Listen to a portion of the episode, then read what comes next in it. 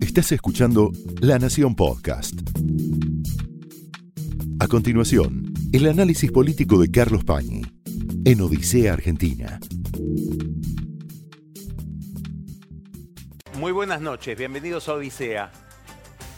Em, hay una forma de pensar la política, de pensar el paso del tiempo, que tiende a fijar las identidades, a suponer que el cambio es muy tenue, casi imposible, a pensar que los hombres tendemos a ser idénticos a nosotros mismos y las sociedades tienden a ser idénticas a sí mismas a lo largo del tiempo, sin posibilidad de modificación. Ejemplo, cuando Macri fue a Europa en uno de sus primeros viajes, había carteles diciendo, Macri basura, vos sos la dictadura. Detrás de esa calificación, si se quiere de ese insulto, hay la suposición de que como Macri es el hijo de Franco Macri y Franco Macri perteneció a un club empresarial o a un tipo de empresariado que en su momento adhirió o aplaudió a la dictadura militar, hay una continuidad histórica que no se mueve desde aquel pasado a este presente, hay una especie de esencia inmutable. Las sociedades, los seres humanos, no tenemos esencia, tenemos historia.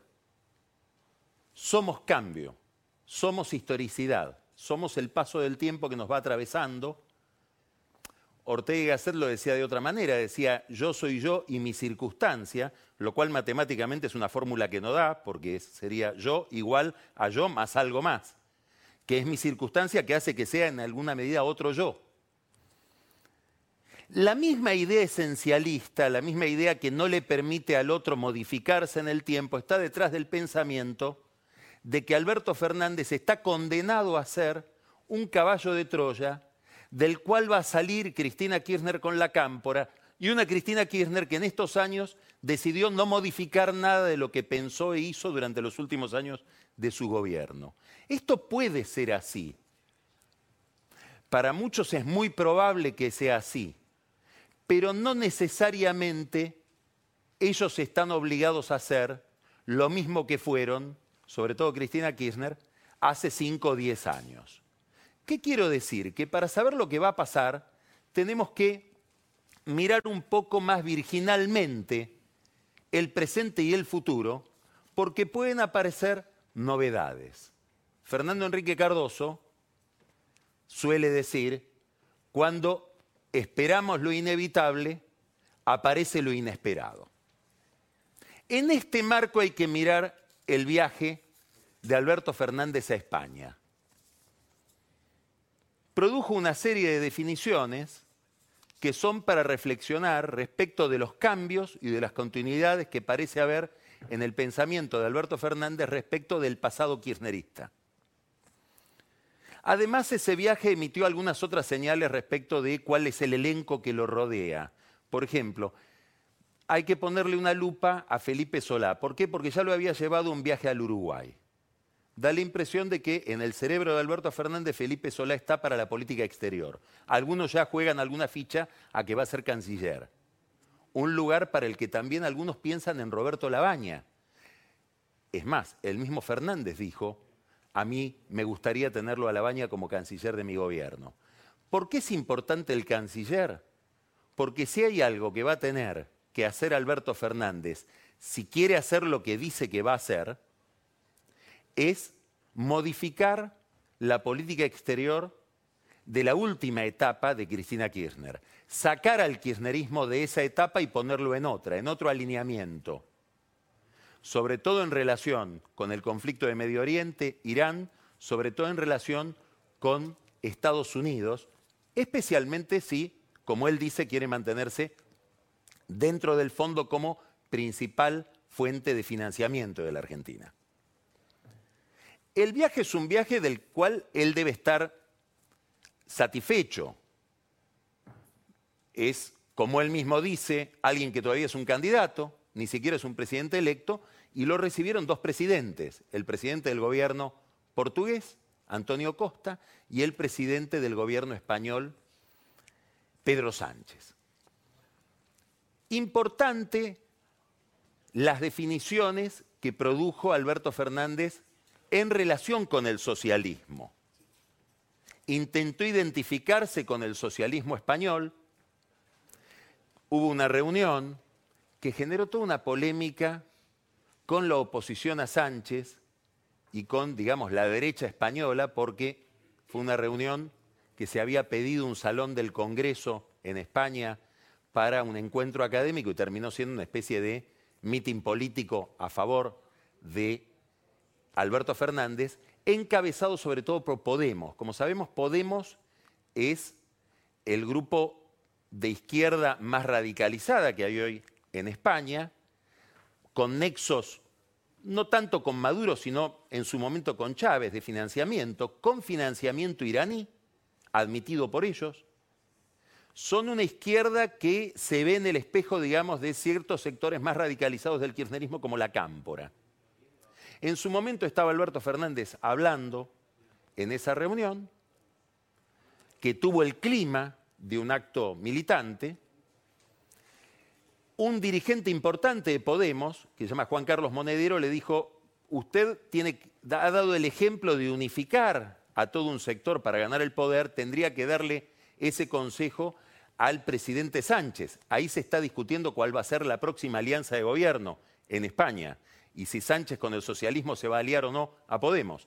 Y él lo cortó en seco, como suele hacer Alberto Fernández, que tiene un temperamento un poco eh, calentón, y le dijo, yo no le tengo que pasar mensajes a nadie, estamos identificados con el gobierno de Pedro Sánchez, estamos identificados con el socialismo y somos amigos del socialismo acá en España. ¿Es un mensaje para Podemos? No, no debe ser un mensaje para Podemos, debe ser más bien un mensaje para la cámpora. Siempre la política exterior está pensada en los términos de la política doméstica.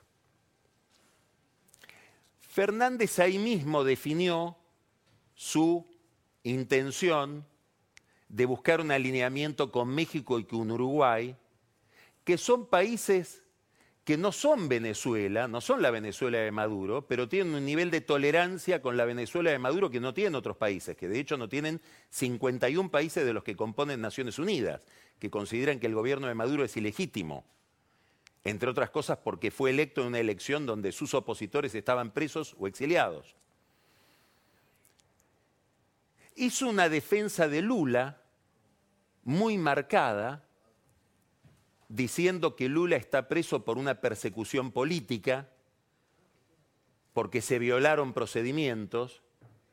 Y bueno, y detrás de esa defensa de Lula, una defensa de Cristina por las mismas razones, y también de Correa.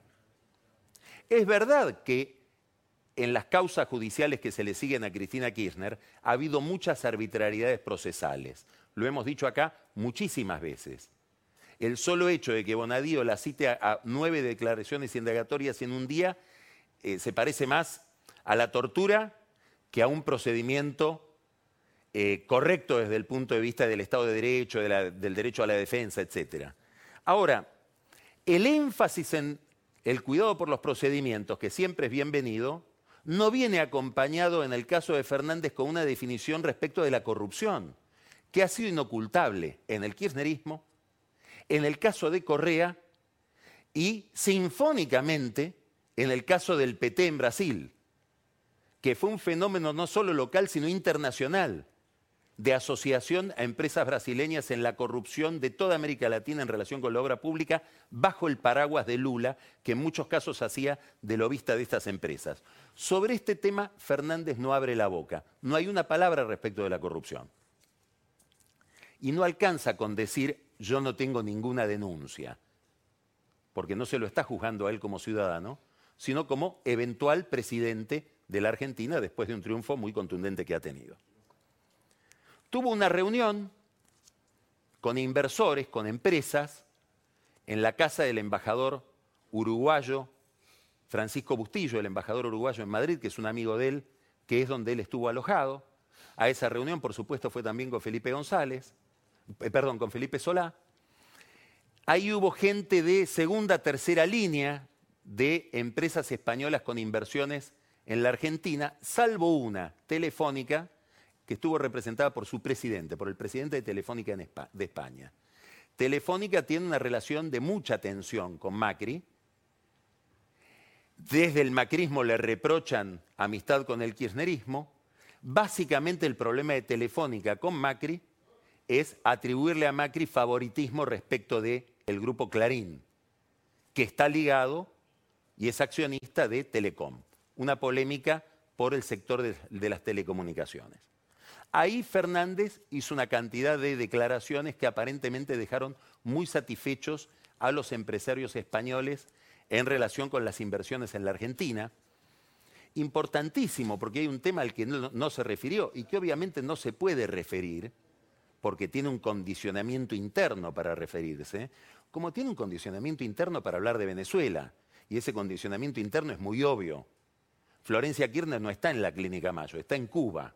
Y en Cuba está la consola del régimen venezolano. Bueno, en materia de inversiones, él hay algo que no pudo decir o que no pudo definir, y que es clave en nuestra relación con España, pero que es clave en la relación del kirchnerismo con España.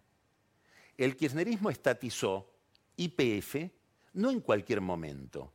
La estatización de, IPF se produjo en el momento más dramático de la economía española, probablemente de los últimos 50 años cuando el gobierno de Rajoy se estaba debatiendo de si iba a ser o no intervenido por el gobierno de Bruselas, es decir, por Europa.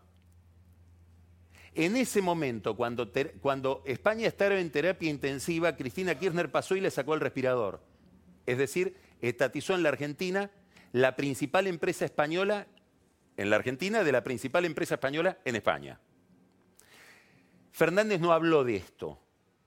Habló sí de que a él le interesan las inversiones petroleras, dijo que pretende prescindir de las multinacionales, después se corrigió y dijo que pretende prescindir de la tecnología de las multinacionales, que en realidad le gustaría que la tecnología fuera argentina. Hay cierta confusión en todas esas ideas, porque si hay un problema con la inversión energética en la Argentina no es por falta de tecnología, es por falta de inversiones y entre otras cosas tiene que ver con el marco jurídico, con el marco económico y con los antecedentes que tenemos los argentinos en materia de inversión extranjera. Y esto él se maneja en una zona de mucha ambigüedad. Ese es otro mensaje de este viaje. Da una impresión, Fernández, en materia política, y es que, volvemos a la historia, daría la impresión de que su proyecto es corregir el pasado, retomar el pasado desde determinado momento y recrearlo, volverlo a vivir. ¿A qué me refiero? Fernández era, en el año 2007, como jefe de gabinete de Néstor Kirchner y jefe de campaña y de financiamiento de la campaña de Cristina Kirchner, el que decía, por supuesto en voz baja, la reelección de Néstor Kirchner no es una buena opción. Es mejor que sea Cristina Kirchner la candidata. ¿Por qué? Porque si Néstor Kirchner se reelige, va a haber un problema institucional. En cambio, si la candidata es, como era en ese momento en el que él lo decía, Cristina, la Argentina va a ir a una etapa de mejor institucionalidad porque ahora viene la etapa del kirchnerismo más, vamos a poner una palabra un poco eh, eh, irritante, más civilizado. Un kirchnerismo de mejores modales institucionales, con mejor cuidado por los procedimientos, más apegado al Estado de Derecho. Bueno, la historia tuvo otras ideas. Asumió Cristina Kirchner.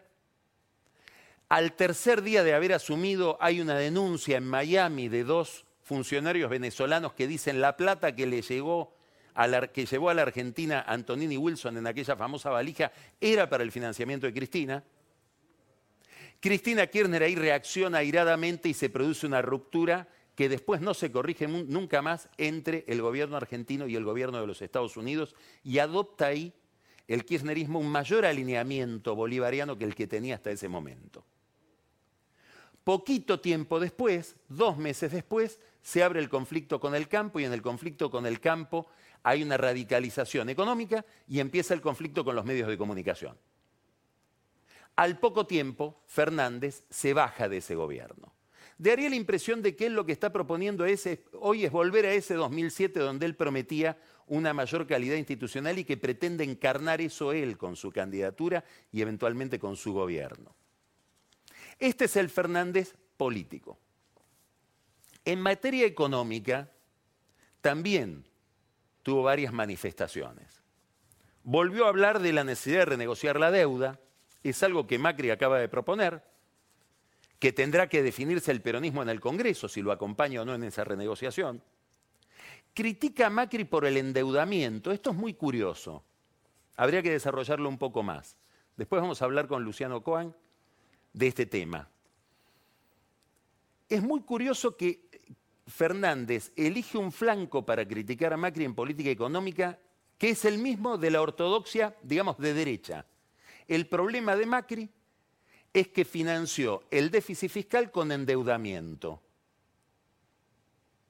¿Qué alternativa le quedaba? O emitir más, ya era imposible emitir más de lo que emitía el kirchnerismo, cinco puntos del producto, prácticamente todo el déficit fiscal que existía en la última etapa de Cristina Kirchner se cubría con emisión, o algo que seguramente no pasa por la cabeza de Fernández, pero que estaría en su exigencia si critica tanto el endeudamiento, un feroz ajuste fiscal al que Macri se negó por falta de condiciones políticas. Esa es la esencia del gradualismo. Fernández habla de revisar el problema de la deuda, renegociarla aparentemente sin quita, modificando los plazos, pagando sin una reducción, no como lo hizo Nielsen en la etapa del el gobierno de Néstor Kirchner, Nielsen con Labaña, y se propone equilibrar las cuentas y en el primer año de gobierno volver a crecer. Bueno, es una visión que si uno mira cómo está hoy la economía, posiblemente sea excesivamente optimista.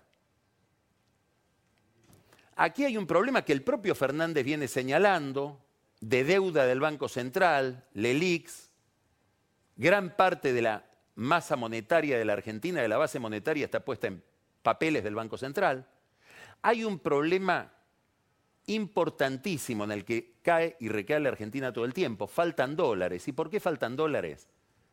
Porque las exportaciones son muy pocas en volumen.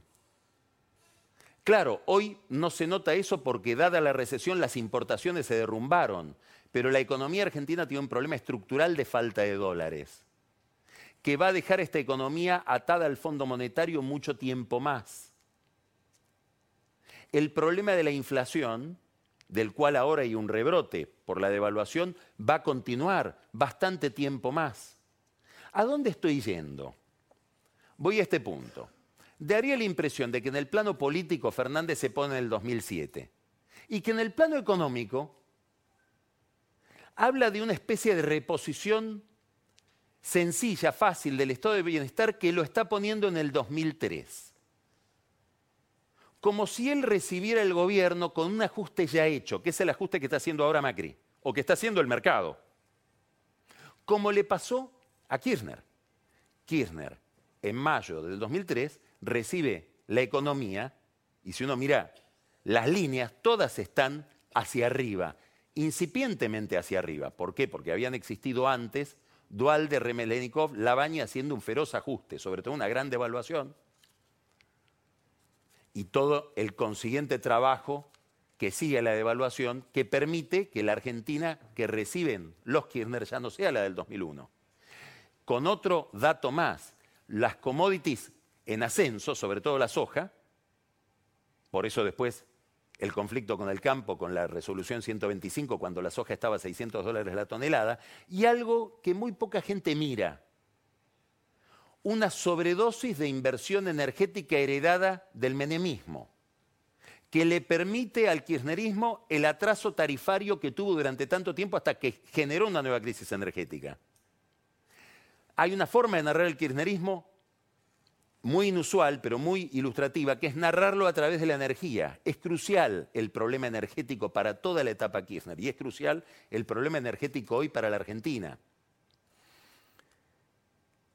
Las condiciones en que va a recibir Fernández la economía no son aquellas. Va a recibir una economía, si es que es presidente, mucho más endiablada. Y debe rogar que no suceda lo que podría pasar o lo que tal vez esté pasando que es que Macri decida relajarse en el plano fiscal. Hay que mirar lo que está anunciando Macri todos los días.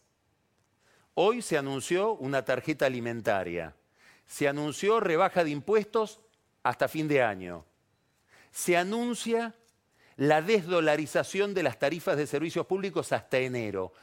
¿Qué va a hacer Fernández en enero? ¿Lo va a redolarizar o va a mantener el atraso tarifario? ¿Qué va a hacer con la baja de impuestos? ¿Repone el IVA o no?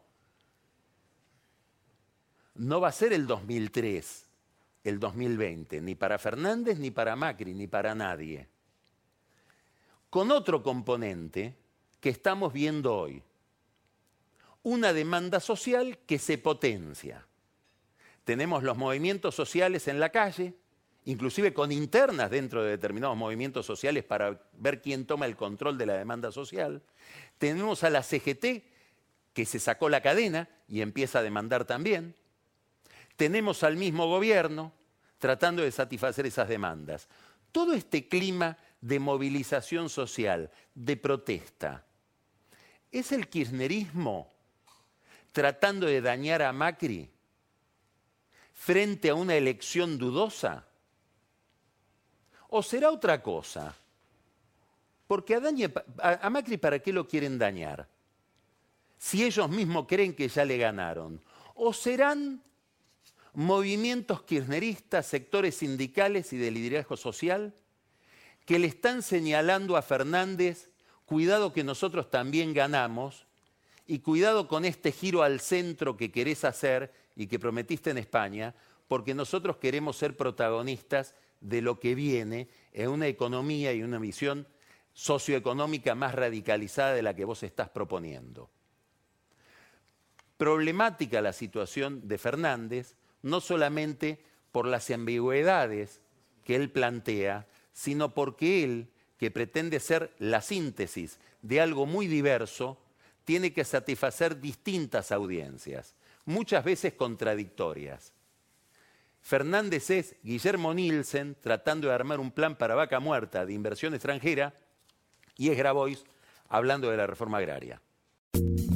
Esto fue el análisis político de Carlos Pañi en Odisea Argentina, un podcast exclusivo de La Nación. Escucha todos los programas de La Nación Podcast en www.lanacion.com.ar. Suscríbete para no perderte ningún episodio. Estamos en Spotify, Apple Podcast, Google Podcast y en tu reproductor de podcast favorito. Seguí escuchando La Nación Podcast.